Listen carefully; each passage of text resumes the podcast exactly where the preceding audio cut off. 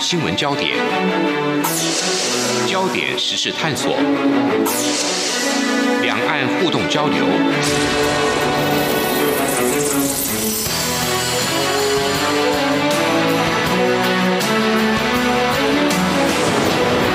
请听黄丽杰制作主持的《两岸 ING》。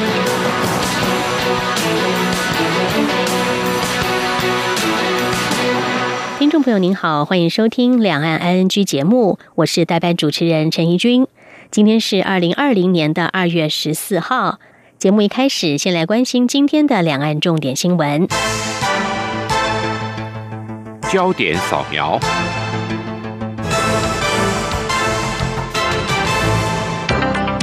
中国官方在今天通报，截至十三号，中国的累计武汉肺炎确诊病例达到六万三千八百五十一例，累计死亡一千三百八十例。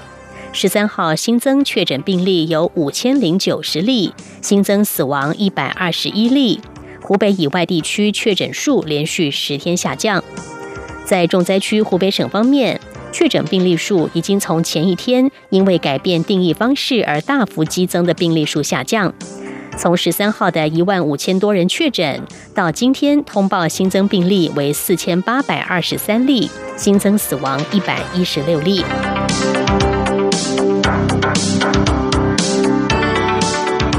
中国急需大量口罩对抗 COVID-19，也就是武汉肺炎的疫情。在官方的敦促之下，包括尿布业者新力发、科技巨头富士康等，都纷纷加入生产口罩的行列。另外，中国汽车制造厂比亚迪在声明中表示，正计划防护用具的制造和设计，以生产口罩和消毒剂，期待二月底每天的产量能够达到五百万个口罩与五万瓶的消毒剂。另外，由于疫情不断的蔓延，在大批民众因为担心感染而足不出户的情况下，中国数周来出现了好几百条二十四小时的投诉心事热线，以安抚来电者焦虑不安的心理。但是，专家也担心，职工没有经过训练，恐怕会导致反效果。此外，消息人士还透露，中国当局正在敦促保险业者针对武汉肺炎推出保费较为低廉的保险方案，并且保证快速审批通过这类保险产品。而在台湾，口罩、酒精的物资供应相对稳定。蔡英文总统、行政院长苏贞昌及行政院副院长陈其迈今天都各自安排了行程，视察口罩与酒精生产状况。苏贞昌今天到位于新北市莺歌地区的口罩工厂视察生产情况。他表示，政府把组装六十条口罩新产线的工期缩短到一个月，明天起分批上工。二月底、三月初，口罩日产能将会达到一千万片。苏贞昌表示，增加口罩产量，除了优先配送给第一线的医疗人员之外，包括计程车、公车和火车司机，以及需要佩戴口罩的产业也会优先配送。另外，蔡英文总统今天视察了防疫酒精产制情况后表示，台湾自制产量越来越稳定，请大家不要囤货，让需要的人可以先买到，才是对防疫最大的帮助。总统强调，人民为优先，宁可多一分准备，不能抱着侥幸的心态，这是最高的防疫指导原则。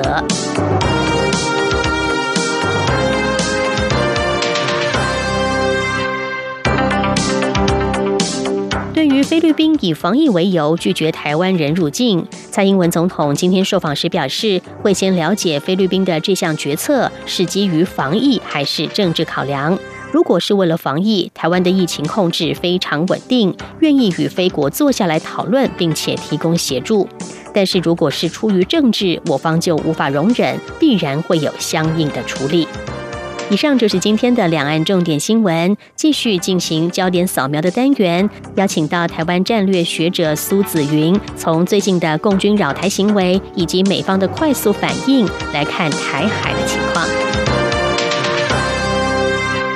大家好，我是卫生福利部疾病管制署防疫医师詹佩君。因应新型冠状病毒疫情，需要居家隔离和居家检疫的民众，一定要留在家里或住宿地点，不可以外出。自己和家人都要勤洗手，不要摸眼、口、鼻。还有，最好可以和家里其他人分房住，避免一公尺以内的接触。如果不得已需要共用家具或卫浴设备，请每日三次以漂白水消毒。有政府，请安心。资讯由机关署提供。最热门的新闻，最深入的探讨，焦点探索。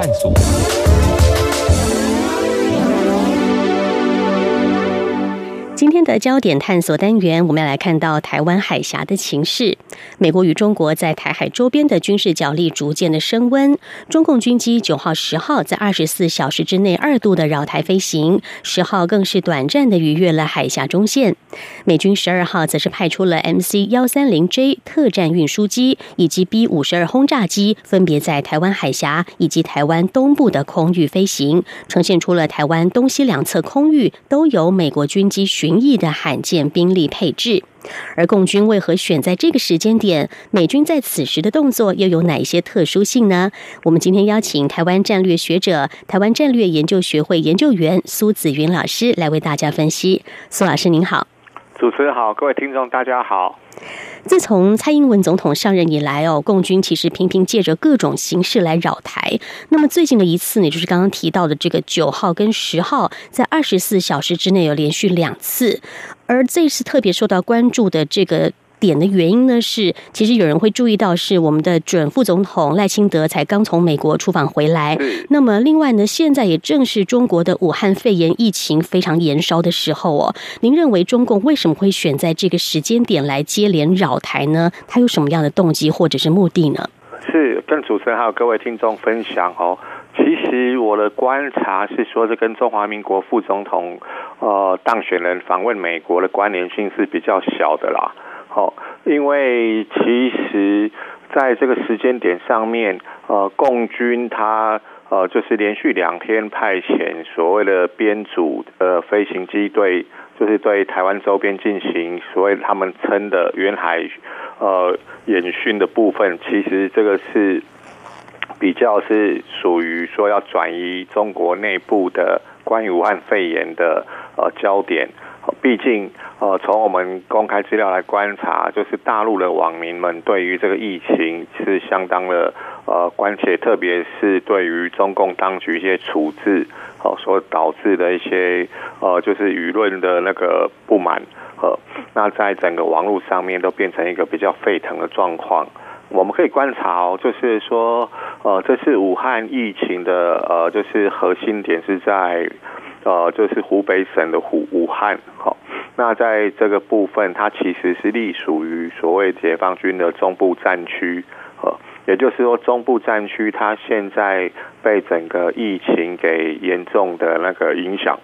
甚至说在孝感这个城市也是在湖北省，它是属于所谓解放军空降兵的一个总部的区域，呃，那在前两天就是对台湾周边进行。原来演训的这些中共的机队，它是来自于呃，就是东部战区。我们可以从机身上的番号去做一些判读。好，就是来自于呃安徽安庆跟来自于江苏南京这两个基地的共军。在这样的情况之下，呃，就是东部战区。他可能就是呃，在接受一些指令，想要转移，说借由外部的这个事物来转移内部的一些焦点，这个情况是比较像是呃类似七分政治三分军事的一个行动，和所以从整个区域安全的角度来来看的话，我想就是中共当局这样的举动是比较不健康的。是有点像是呃，台湾在网络上可能俗称所谓的出口转内销等这样的感觉哦。呃，没错，呃，是，哦，就是借外部，如果在学理上讲，就常常常我们会说的，就是安全研究上面说，借外部冲突转移内部的压力。好，那也就是主持人刚才讲的比较白话，就是出口转内销的一个呃作为。嗯，是，当然，共军扰台不是第一次了。那么，在这几年来，是频频的有很多扰台的举动哦。那么，这次从他们这个扰台的路线来看哦，飞行路线来看，有没有什么比较特殊的地方呢？其实，跟呃，他们共军在大概在两栋幺六年开始哈，其实两栋幺五年就有了。它就是对于台湾周边的水域会比较 有经常性的一些飞航的演练了。呃，那整个从总总体的战略来看，其实呃，共军它是在二零一一年到二零二二年之间就开始对于它整个周边海域，甚至跨印度洋的一些远海的训练，都已经开始在强化。哦，最远到达了非洲，其实行所谓的反海盗的护航。那甚至到美国的阿拉斯加的那个白令海峡那边，哦，也是进行远海训练。还有周边的日本跟韩国，甚至中共的军机还跟俄国联合飞进呃韩国的防空识别区。那回到台湾这个区块来看的话，就是它这将近四年多以来，逐渐强化对于台海周边这些远远海的演训。它其实针对主要目标，第一个是像呃，就是美国或者日本展现它可以出低岛链的决心跟能力。好，那第二个就是说，顺便就是说，对于呃中华民国的军事防卫力量进行一些测试，呃，然后有时候会变成是压力测试，就是它交相运用它所谓的战术的这些演训的科目。好，来收集不同的呃电子参数，还有国军的反应能力，这个是他在我们刚才聊的，就是政治意图之外的军事上的需求。那我们再来看到的是这次备受关注的一个点呢，我们刚刚一开始也有提到，就是美军的动态了。中共军机在九号、十号是二度的绕台，对。那么十号更是短暂逾越过了海峡中线了，对。那美军是在十二号立刻派出了两架的飞机，对。那分别在台湾海峡还有台湾东部的空域来飞行。那么这是一个非常罕见的状态吗？是，其实从美军大概在两千一八年呃年底开始哈。除了呃强化军舰的穿越台湾海峡的呃自由航行的行动之外，呃，我们观察到就是美军的军机的活动的次数也越来越频繁，就是在台湾海峡、还有台海东岸，甚至巴士海峡、台湾南边，还有北边的东海，哦，都非常明显。那另外一个指标就是呃美军的行动的呃据点，就是从加索纳日本加索纳到关岛，到印度洋的那个迪亚哥加西亚这三个岛的那个美军的空军基地来回穿梭飞行。呃，那回到这一次大家比较关切的，也就是很罕见的，就是美国在一天之内就是派遣一 MC 一三零的一。运输机、特战运输机到台海中线这边，好，那在台海的东岸这边是有两架 B 五十二的编组，好，就是进行那个呃威力展示的行动。这种情况是比较特殊啦，我们在安全研究上面会把它视为说是一个呃快速反应的空中力量，好，也就是说在呃特殊的情况之下。飞机就是这些航空兵力，它的反应速度会高于地面部队跟水面部队，好，所以它第一时间在中共呃的军机就是破坏默契，呃，就是短暂穿越台湾海峡中线的情况之下，美军立刻做出反应。好，那第二个可以观察的是说，美军这种航空兵力的编组，呃呃，我们听众都知道，MC 一三零这一次一个特战的运输机，也就是它是在对，呃，进行一种所谓的呃兵力投射的机种，将特战部队就投射到呃特定的地点，在特定的时间，哦，很精准的去执行呃兵力的投射。啊，在另外一方面，B 五十二轰炸机它就是火力投射喽，也就是说在前线。呃，第一线是做兵力投射，那在呃稍微后方的 B 五十二，它是做火力投射，也就是以陆攻型的巡弋飞弹对地面目标进行打击，然后再有特战部队进行呃地面的一些呃执行作战任务任务，所以这种编组它所传递出的战略讯息是非常清楚的，呃，也就是说坚定呃美国会对于中华民国防卫的承诺。哦，还有维系就是呃自由航行权益的呃国际法的权利，然后对于印太区域的区域安全会呃展现他的呃承诺与信心给相关的盟国。呃，这一点我相我觉得是非常重要的，也就是说，很希望中共当局不要误判情势。是，这也跟嗯台美关系是可以说这几年是四十年来最友好、最好的情况，也是有所关联的。是可以这样讲，因为从呃川普政府他上台之后，在二零一七年初上台之后，他重新检视所谓的中国政策，那发现也就是说在经济的呃发展并没有办法促进中共内部人民所期望的政治改革，好，所以他一连串的呃发动了贸易战和借由关税来对中共当局就是表达呃不公平贸易的情况下的一个作为，同时也对中共当局就是只顾发展经济，但是不顾人权的改善作为一个抵制。好，那第三个抵制就是说，呃，向中共当局传达说，呃，西方跟美国让中共在外汇上，在外对外贸易上面，呃，可以获得很庞大的呃贸易利益，但是却将这些利益用来投资军备，威胁邻国，哦，那建制广大的监视系统，监控自己的人民，呃。就是美国在这个基础上面已经无法再呃用这种方法去期待中共良心的呃改革，好，这是一个大背景。嗯，是。那接着就是一连串的，像主持人所说的，呃，就台湾旅行法，哦，还有相关的呃 呃国防授权法，哦，二零一九、二零二零都对台湾展现很直接的支持以及承呃防卫的承诺。呃，这一点是最重要的。是好，我们现在节目进行到这边，我们先暂时休息片刻。我们接下来还会继续请台湾战略学者苏志云老师来分析哦，这个台湾对共军频频扰台的一些对应之道。台湾之音，给你最有 feel 的声音，中央广播电台。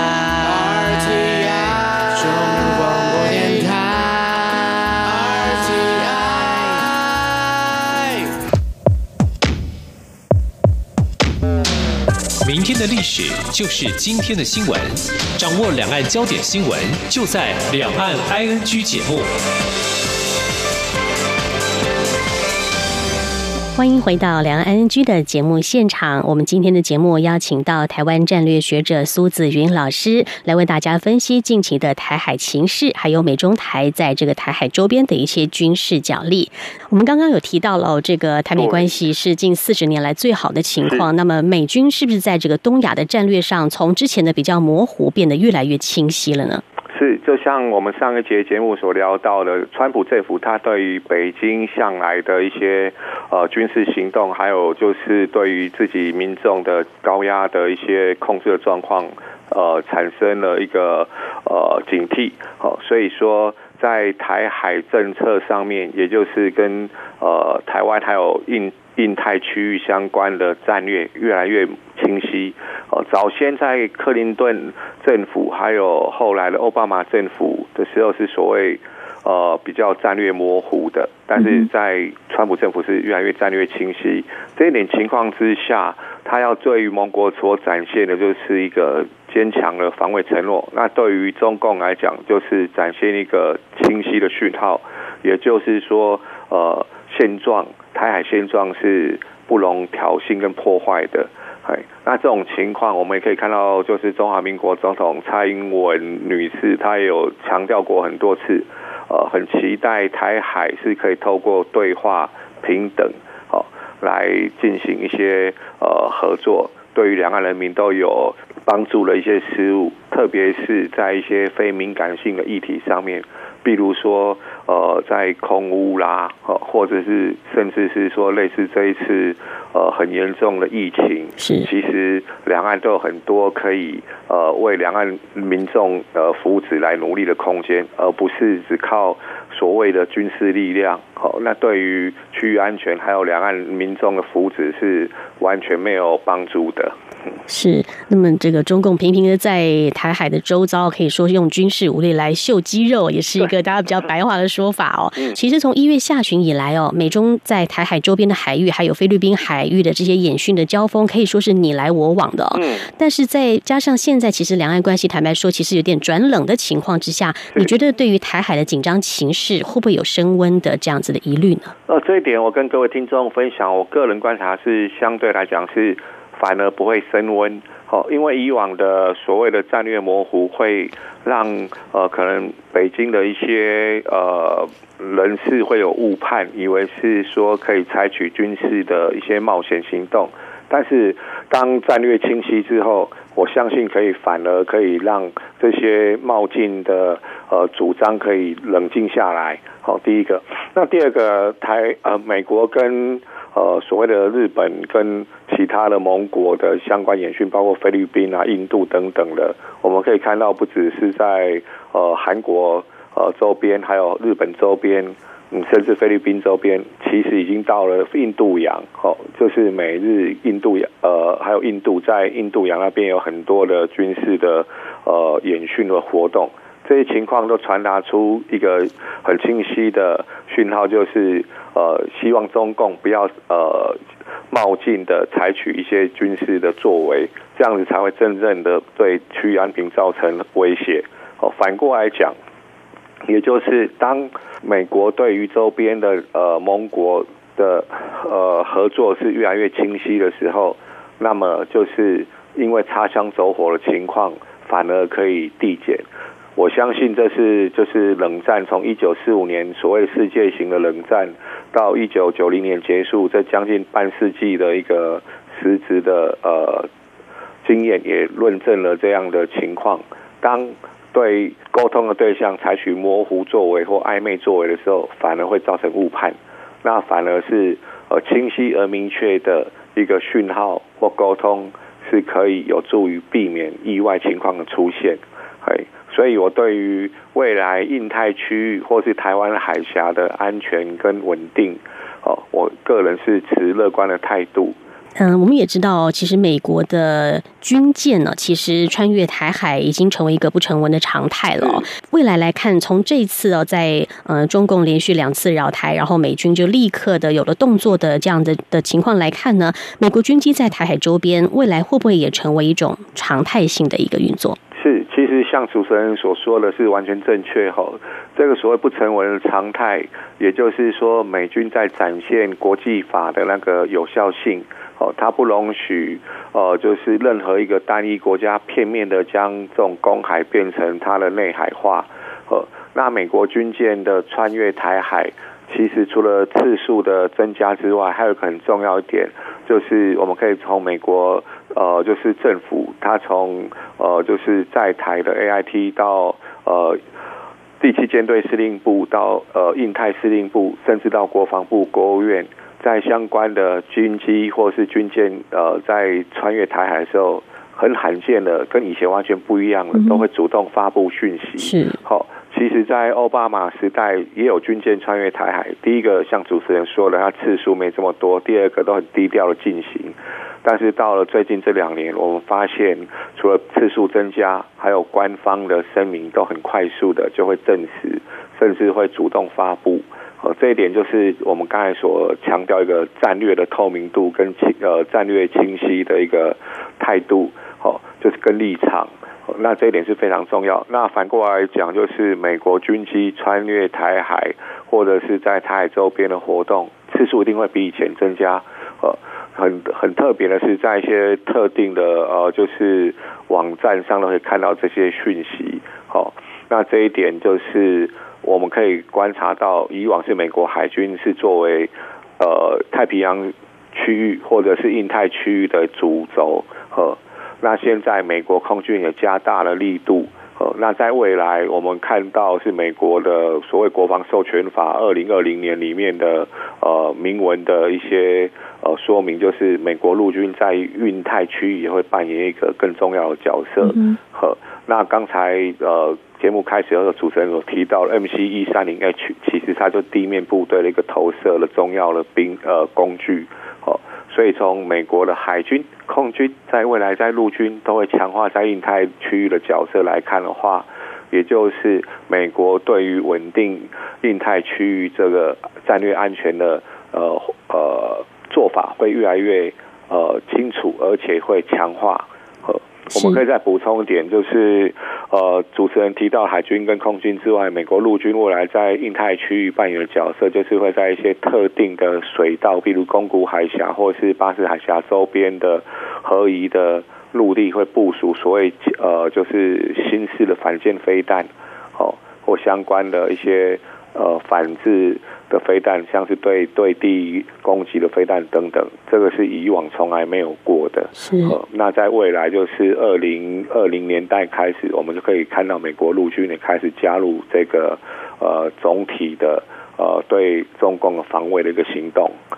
是，那我们也可以乐观的期待说，未来的呃美台的军事合作会更上一层吗？一定会。呃，就是除了呃在二零一九年几项重大军售，包括。呃，很清楚了，F 十六在美国的呃基地的训练案持续之外，好，那接着就是 M one A two T 的这地表最强战车的呃军售案，接着就是 F 十六 V 全新构型的一个呃军售案，好，那这三个指标性的重大军售都象征着就是美台的互信。哦，因为就是中华民国政府蔡英文女士，她是对于就是国际关系还有国际事务是相当娴熟的，所以对于呃区域安全的这一块，可以呃稳定的建构就是大两岸的互信，也就是太平洋两岸台湾跟美国的互信。好，那这大两岸的互信其实是可以呃有助于就是台海两岸的一个未来的一个稳定的发展。好。那除了这种硬体的军售之外，还有很多软体，更重要就是包括新的军事思维的那个呃交换，还有情报的交换，还有人员训练的交换，还有一些开始成建制的呃单位的呃异地训练，比如说呃有一些呃陆军地面部队呃在美国受训，好，这些都是前所未有的。那对于美国来讲，依照美国法典跟美国相关军事的条令规定，也就是只有盟国才呃可以呃让他的部队成编制的在美国呃的内内地受到呃联合训练。是。那这个因为军事训练是相相对来讲是最敏感的，哦，所以从这些呃台美的军事呃。单位的一个训呃演联合演训来看的话，可以反向观察，就是台美的互信跟呃关系是越来越密切的。好的，我们今天非常谢谢台湾战略学者苏子云老师来为大家非常精辟的分析了，在这个台海的情势以及在台美的呃可能未来的一些军事合作的动向。谢谢苏老师。好，也谢谢主持人跟各位听众。最后，我们很希望说。呃，未未来在台海周边活动，而不是中共军机，而是说一些可以对于人道救援相关的一些合作，哦，比如说可以协助呃台湾的一些民众可以回回来，然后呃也可以让一些呃运输防疫装备的飞机可以到呃就是协助中共一些防疫的状况。毕竟我想人道才是最重要的。好，这种军事呃恫吓的呃。效果，我觉得其实一点效益都没有。好，那谢谢大家，谢谢苏老师。阳光就是阳光，成了我的翅膀。阳光就是阳光，任你自由飞翔。阳光就是阳光，世界在我肩膀。阳光是你，是我生命的翅膀。